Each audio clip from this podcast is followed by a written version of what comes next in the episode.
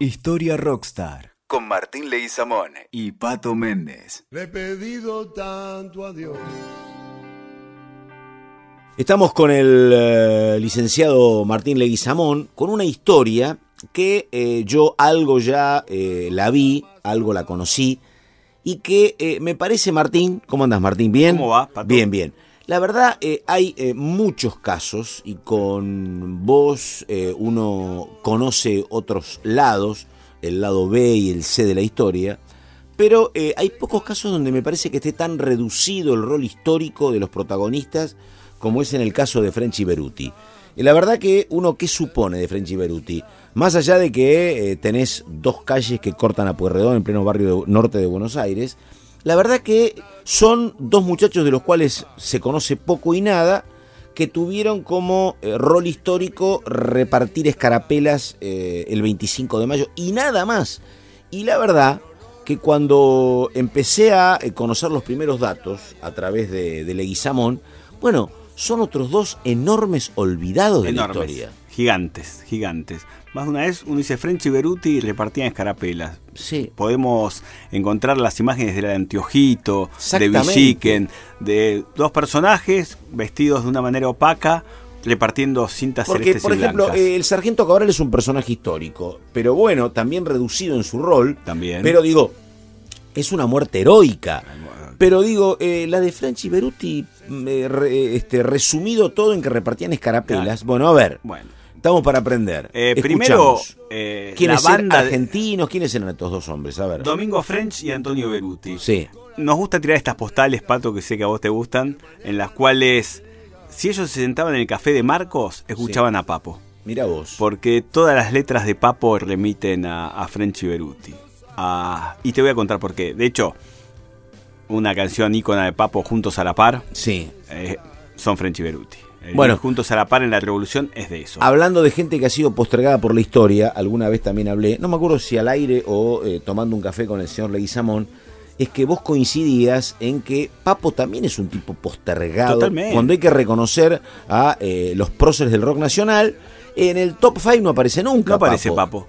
Y la verdad que tiene, porque o si no está remitido a que era un gran eh, Guitarrista. guitarrista. Y la verdad, junto de la mano de Leguizamón he escuchado temas, este, y además, no sé si eras vos o quién, me lo definía como el gran precursor de lo que era después el rock barrial o el rock suburbano, Totalmente, ¿no? yo te, lo, lo- te dije una charla juntos. Sí. Eh, de hecho, él describe todo lo que es el conurbano, él describe el laburante, él describe la ciudad de una manera cruda, de una manera, Sí. eh, te diría, infernal.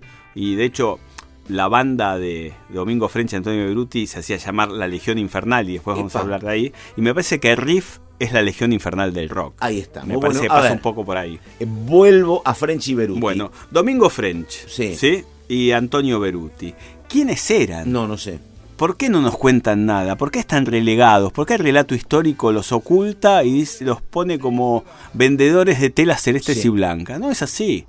Domingo French y Antonio Beruti son los primeros agitadores. Mira lo que te digo, estoy siendo muy fuerte. Eh, Domingo French casado con Josefa de Posadas y Antonio Beruti con Mercedes Ortiz. Tanto French como Beruti eran parte de la sociedad patriótica. Eran morenistas, eran hombres que eh, supieron luchar eh, en las invasiones inglesas, que fueron altamente activistas, eran tipos radicales de armas tomar. Te podría decir que French, que estudió en la escuela de jesuitas, fue un hombre que supo empuñar armas desde muy joven. Beruti no tanto, porque estudió en la escuela más de carolinos y se hizo abogado. French era un filósofo, pero militar. Y Beruti era un abogado. Después tomó las armas. ¿Qué hace que estos dos tipos sean activistas? Para mí son los primeros coacheadores y los primeros cuadros políticos que hubo en la Argentina. Epa. Eran los primeros que decían, tenemos que llevar tanta gente a la Plaza de Mayo, y ellos eran los que reclutaban gente y llevaban. Usted que está recorriendo mucho la matanza, digo, eh, y tampoco es para, eh, tampoco es para eh, reducir su rol, pero junto con lo que vos decís de coach, también eran como los punteros. El puntero tiene un Totalmente. rol, el puntero tiene un rol fundamental en la política argentina, que se encarga de movilizar. Exactamente. Bueno, eh, está, está. Tanto French como Beruti tenían el don de la palabra. Claro. Y aparte un manejo de armas muy fuerte y tipos que, si ellos decían vamos a este lado, los acompañaban. Pensá que ellos, eran el, el nexo entre Moreno y la gente, a lo mejor, ¿no? era el brazo armado de los morenistas, de la Sociedad Patriótica. Cuando se habla de escarapelas, que este es un buen dato, la escarapela surja de la, Sociedad Patriótica. La Sociedad Patriótica se identificaba por las calles pues tenía un círculo blanco con un botón celeste.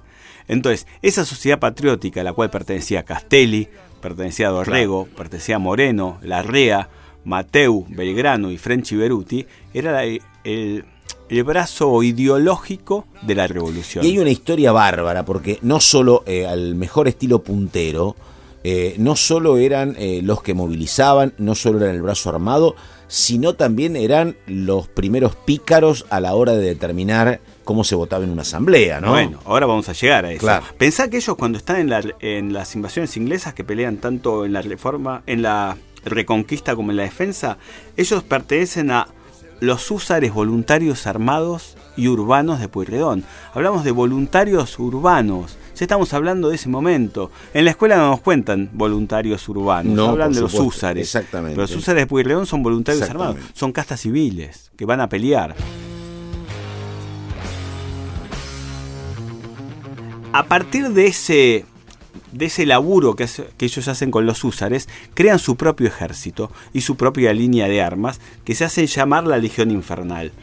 Que los españoles que le tenían miedo, o los godos comerciantes que le tenían miedo, le decían los chisperos. ¿Por qué los chisperos? Porque es cuando ellos iban a escrachar a uno de estos tipos, porque iban a escrachar Freddy Beruti con su, con su grupo disparaban en la noche, eran los scratches, y se prendían los flecos de los ponchos, sacaban como chispas. Entonces decían, ahí vienen los chisperos de la Legión Infernal. Y hay una muy buena frase de Beruti que dice, la revolución es el chispero de la juventud patriótica. Son chisperos sucios y desprolijos en el cual va a emerger la idea de libertad. Papo toca sucio y desprolijo y dice en un momento, son muchos pensamientos para una sola cosa que es la revolución. Vos sabés que eh, yo no tenía idea de este dato, pero cuando te lo escuché a vos, asocié que este, a partir de enero del año 2016, cuando el kirchnerismo había sido corrido del poder y estaba en su peor momento, este, quienes sostenían a la expresidenta era básicamente la gente de Unidad Ciudadana. El peronismo estaba todavía como muy bajo el shock de la derrota y Unidad Ciudadana, que era como el último sello de Cristina, la sostenía mucho. Y ahí empezó yo este, creo que era en el barrio de, este, en la zona de San Telmo, Los Chisperos. Se llamaba así un lugar de encuentro este, que estaba motorizado por Gabriela Cerruti, diputada de Unidad Ciudadana, y yo lo asocié, la verdad, no con este dato histórico, sino con el hecho de que era un fogón, una cuestión así. Pensé, no sabía que había un dato histórico que vinculaba ese nombre con French y con Beruti. Claro, y bueno, eso es lo que la historia no te cuenta. No, claro. Lo estuvimos teniendo un grupo armado que se llamaba la Legión Infernal y que los españoles que le tenían le decían los chiperos.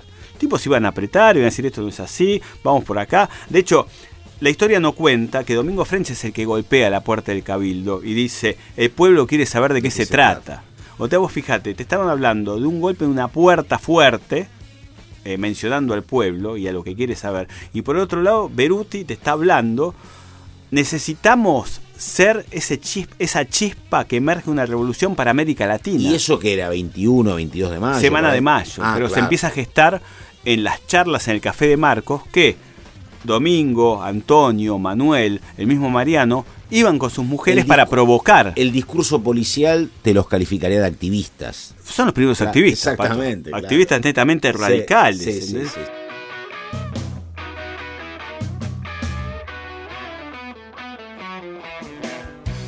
y ellos, de ese grupo, después va a salir un ejército que para mí es importantísimo y para mí hay una canción de Papo que los define que es rock and roll y fiebre, porque Pau plantea el rock and roll y fiebre como fiebre de revolución, ¿no? Sí. Que es lo que tenían estos chisperos. Que se va a llamar Ejército América o Ejército Colorado. Ese Ejército América o Colorado, que también se llamó América de la Estrella, es el que va a ir a fusilar a Liniers. Cuando se produce la revolución en 1810 y el alzamiento en Córdoba por parte de los contrarrevolucionarios, Moreno le dice a Castelli, vayan a fusilar a Liniers. Y ahí están French y Beruti. Y ahí va French. Ah. Beruti se queda, pero va French con este ejército, o América o de la Estrella, a fusilarlo. Y decime, ¿qué pasa? No eran ejércitos oficiales. Por supuesto. ¿qué pasa con los dos eh, cuando deviene la historia argentina? Porque eh, el rol que les da la historia a ellos se termina el 25 de mayo de 1810. Después, ¿qué pasa? Digo, hablo de las campañas de San Martín, hablo de las peleas de Belgrano en el norte. ¿Qué pasa con ellos? Bueno. Unitarios y federales, ¿cómo es? A ver. French se queda mucho tiempo con Moreno, hasta que Moreno muere. Claro. Después sigue con Castelli, campañas del norte. Ah, ah. Eh, de hecho, French sigue escribiendo por la revolución, sigue escribiendo por la liberación de los esclavos. Era un tipo que manejaba una pluma muy fuerte. Antes de 1813, y digo, de, ni hablar, y posterior. ¿no? Exactamente. O sea, llegan hasta claro. el 16. La- lo ayuda mucho con el tema de, de la propaganda, que ese es el rol de la mujer del siglo XIX, que muchas veces no se trata. Su mujer, Josefa Posadas. Josefa Posadas le da un, una publicación, le hace, como te podría decir, el marketing a la revolución, a la independencia. Desde las sombras es la que trabaja con los uniformes, eh, hace un manejo de espionaje junto con Mariquita de lo que pasa con los godos, hablan con la mujer de Güemes, o sea, hay un... Faltaban 130 años para que pudiesen votar. mirá, Exactamente. eh, para reivindicar eso. Es ¿no? que el rol de la mujer en la Revolución de Mayo es muy importante. Es muy importante. Tenés a Josefa Posadas, la tenés a Mariquita Sánchez de Thompson, a Guadalupe Cuenca, ¿sí? a Mercedes Ortiz, que es la de Antonio Beruti. Beruti se va a Mendoza. Me- me- Beruti se hace cargo de una de las líneas del ejército de granaderos a caballo de San Martín. Eh, Mercedes Ortiz lleva las joyas para hacer la bandera. Eh, Beruti pelea en Chacabuco. ¿sí? Qué injusto porque digo, la verdad, eh, está bien que uno sepa quién era eh, Remedios de Escalada, está perfecto. Eh, digo, pero que uno tenga eh, absoluto desconocimiento sobre estos eh, nombres que tuvieron un rol más importante que la propia esposa de San Martín. digo, ¿no? Totalmente. Uno se remite si querés a, y mira vos, la conocemos a Mariquita porque en su casa se tocaba el himno, pero no por su rol de militante revolucionaria. Es que eran mujeres.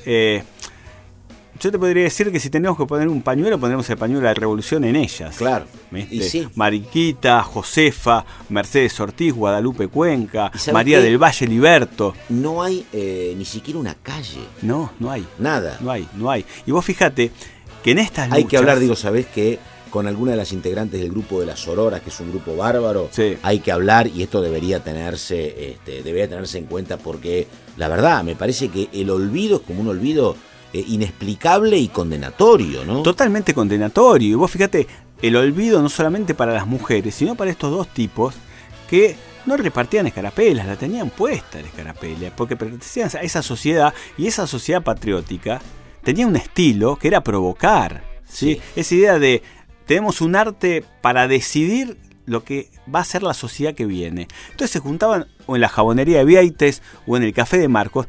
Que a la gente le molestaba, porque Pero ellos por iban del supuesto. brazo con su mujer. Decía, esta es mi mujer y yo soy el marido y hacemos la revolución. Eh, pero estás en deuda, Leguizamón. Tenés que militar para que estas mujeres salgan a la luz. La verdad, digo, me parece que, por ejemplo, fue creativo lo que pasó con la denominación de calles, con mucha reivindicación de las cuestiones de género en Puerto Madero, por ejemplo. Totalmente, Bueno, totalmente. Pero bueno, claro, obviamente hay cuatro, cinco, seis nombres que aparecen. ¿eh? Exactamente. Pero digo, esto este, me parece que hay como un, un manto de silencio inexplicable. Inexplicable. Y hay un datito que te contesto algo que vos me preguntabas recién con respecto a. No tanto inexplicable, si ni siquiera conocemos el rol de la parte masculina de la pareja, menos vamos a conocer el rol de la parte femenina. ¿no? Y aparte, la pregunta es: ¿por qué negamos este activismo Claro. o este.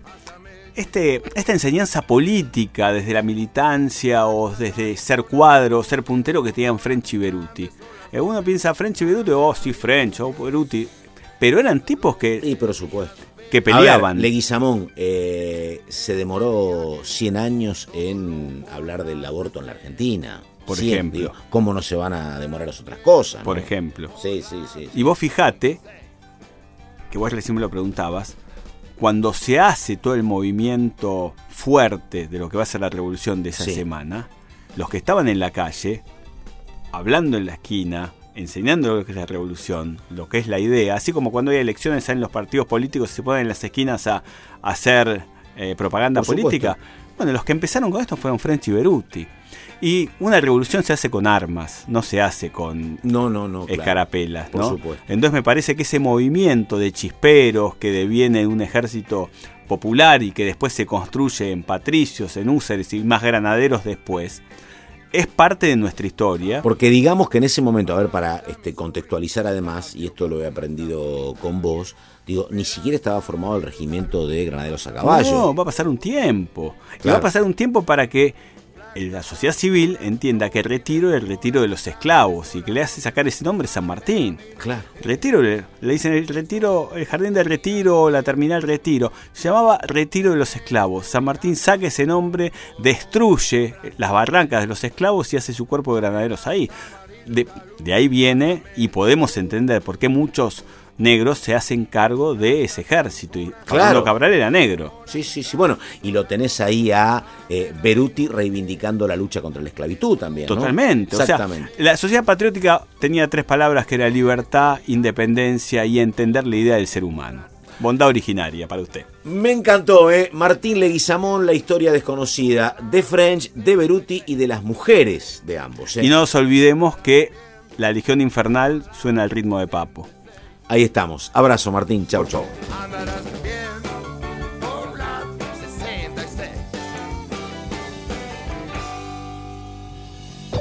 Escuchaste Historia Rockstar con Martín Leguizamón y Pato Méndez. WeToker. Sumamos las partes.